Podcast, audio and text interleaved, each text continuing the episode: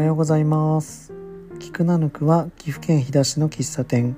喫茶ナヌクが発信するポッドキャストです。配信始めます。次男がですね毎朝プリンを召し上がるんですけどプッチンプリンですね。あの容器からそのまんま食べるんじゃなくて、えー、お皿に出してカラメルの部分が上に来るようにして食べるんですね。でまあこのお皿に出す作業っていうのがえっ、ー、とテレビで多分見てからだと思うんですけどまあプッチンプリンなんで逆さにお皿の上に置いてからプチンと、えー、上のところをプチンとやってから出すんですけどその時にこう一回ターンをしてですねその場で一回回ってから、えー、容器を外すと遠心力で空気が入ってより取れやすくなるんですね。でそれを見てからかうちでは奥さんも僕もプッチンプリンをお皿に出す時は一回ターンをするんですよね。うん。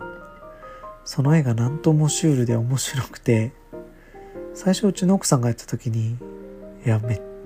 なんだろうなこの朝からこのターンはと思って笑ってたんですけどいざ自分がやってみると、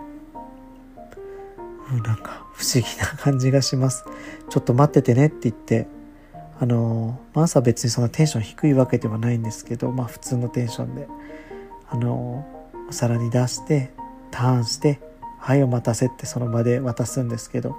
その一部始終を次男が別に特に気にせず見てたりするのでもうこれが普通の朝の風景になっちゃってるっていうのも面白いですねあの多分世代だと思うんですけど「鬼面組」っていうアニメのエンディングでえー、鬼面組に出てるヒロインの女の子たちがターンをする曲があるんですねちょっとこの後に流せたら入れときますけど、聞き覚えのある方もいると思いますけど、それが浮かぶんですよね。そんなかっこよく回れないんですけど。うちの奥さんは、あの、ワンピースタイプのパジャマ着てるんで、なんか、ターンした時にちょっとヒラッとなってかっこいいんですけど、僕はあの、ボーダーのカットソーとか、もうヨレヨレのとか着てるだけなんで、全然絵にはならないんですけどね。ただ、おじさんがターンしてるみたいな遠心力を作るため 遠心力を利用利用するためだけにターンしてるって感じですねと今回もですねありがたいことにお便りをいただいておりますのでちょっと読ませていただきたいと思います。こんにちは。いつも聞くなぬくを聞かせていただいてます。家事をしながら聞いたり寝る前に夫婦で聞くのが日課になっていて生活の一部になっております。これからも配信楽しみにしています。トントンさんからのお便りです。ありがとうございます。あのすごい嬉しいです。本当生活の一部になってるっていうのを何て言うんですかね。うん上手に言葉にはできないですけどものすごく嬉しいですね。で夫婦で聞いてくださってるっていうのも嬉しいですし親子で聞いてくださってる方もいるということで教えていただいたこともあるので僕だったらちょっと聞けないなとか思いながら。はい。思ってました。なんか最近なんですけど以前は思わなかったんですがあいつかポッドキャストやめるのかなとかよぎる時があるんですよね。なんでかわかんないんですけど別に辞める辞めないとかはないと思うしまあ間が空いちゃっても全然いいと思うし休めばいいと思うんですけどでもなんか辞めるってのが一回よぎった時が最近あってでその時にこんなお便りをいただいたのであやっぱり楽しみにしてくださってる方も見えるならもう少しやりやっぱ続けたいなとか思いますね。こういうのをいただくと。ありがとうございます。でこれにはちょっと続きがあってこのお便りですね。ちなみに私も以前は食事を目分量で作っていたのですが最近は必ずレシピを見て作っています。やっぱり美味しくできるしなんだか料理に自信が持てました。はい。1回前の回で僕がお話ししていることですね。レシピを見るようになったら料理が美味しくなったって。一見当たり前のようなことで多分世の中にはですね目分量派とレシピ派ってしっかり分かれてる気がするんですけど目分量派の人がレシピを持ち始めたっていうのがあるのかもしれないですね。このトントンさんも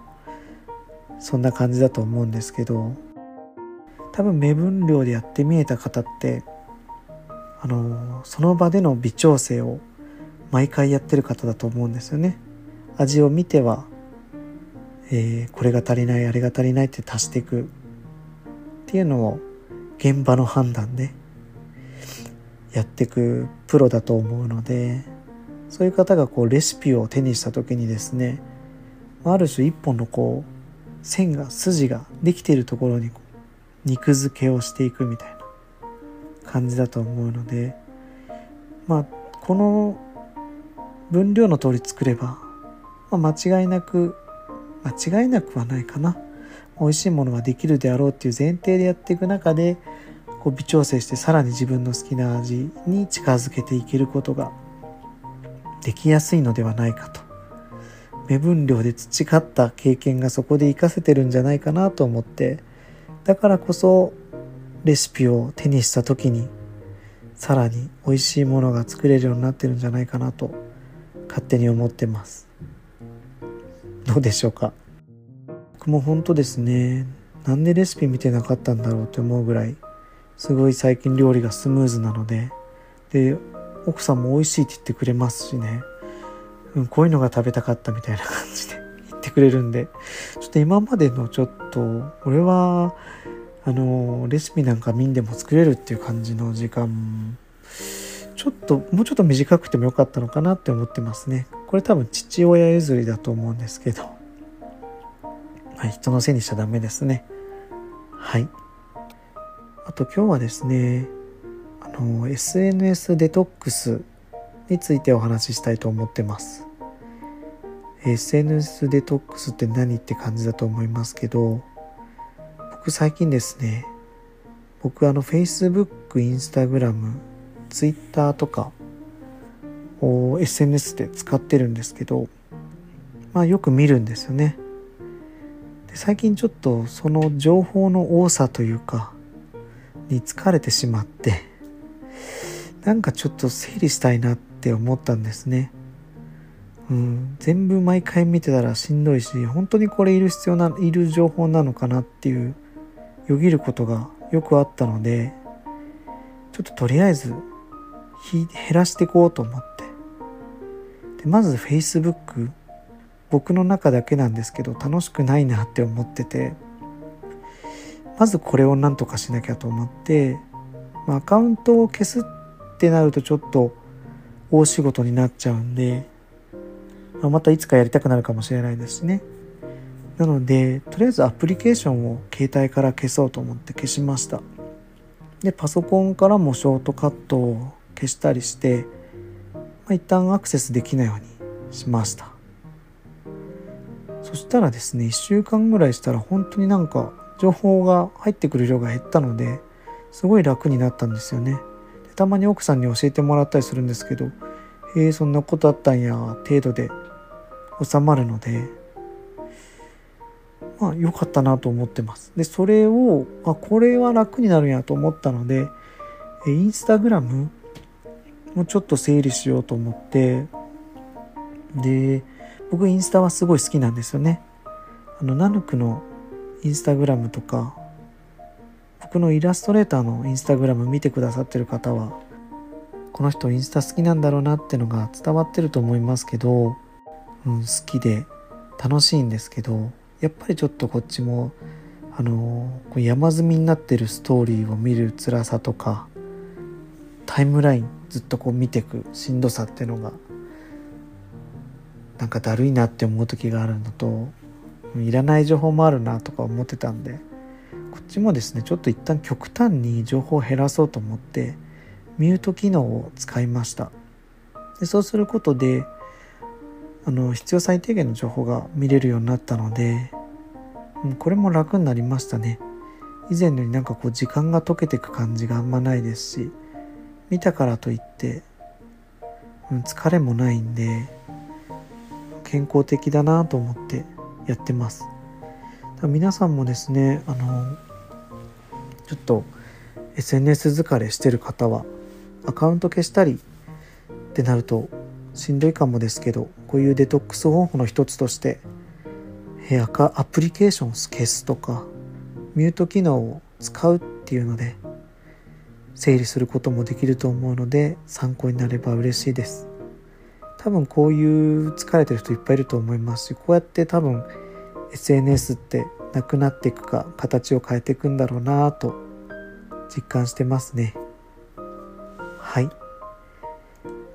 えーと新メニューのポークジンジャーが今度の金曜日から始まります。えっ、ー、とすごくおすすめです。あの上手に説明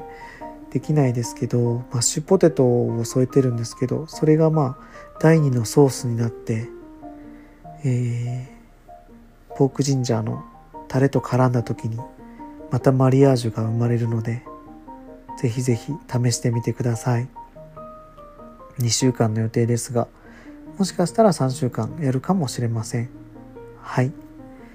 あと最近ですね。最近というか今度ゲストの方をお招きして映画についてお話をする会ってのをやろうと思ってます。えっと、その映画がですね、街の上でっていう映画なんですけど、ネットフリックスでも今見れますので、もし、あの、ご興味ある方は、そのゲストの方の回までに見といていただくのもまた楽しみ方の一つかなと思ってます。そう1回前の回でちょっと対談ではのんびりやろうとか言ってたんですけど弱音まではないんですけど入ってたんでまあそんな感じでいろいろ試行錯誤もしますし新しいことも試してみますけどうんあのー、あまりはしゃぎすぎないようにやっていきたいと思いますのでまた聞いていただけたら嬉しいです。はい。今日はそんな感じですかね。最近普通に喋ると12分13分喋ってるんですよね。前って僕8分とか9分喋ってたら十分だったんですけど少しずつ伸びててこれも小さな成長かなと思っております。はい。今日も聞いてくださってありがとうございました。終わりです。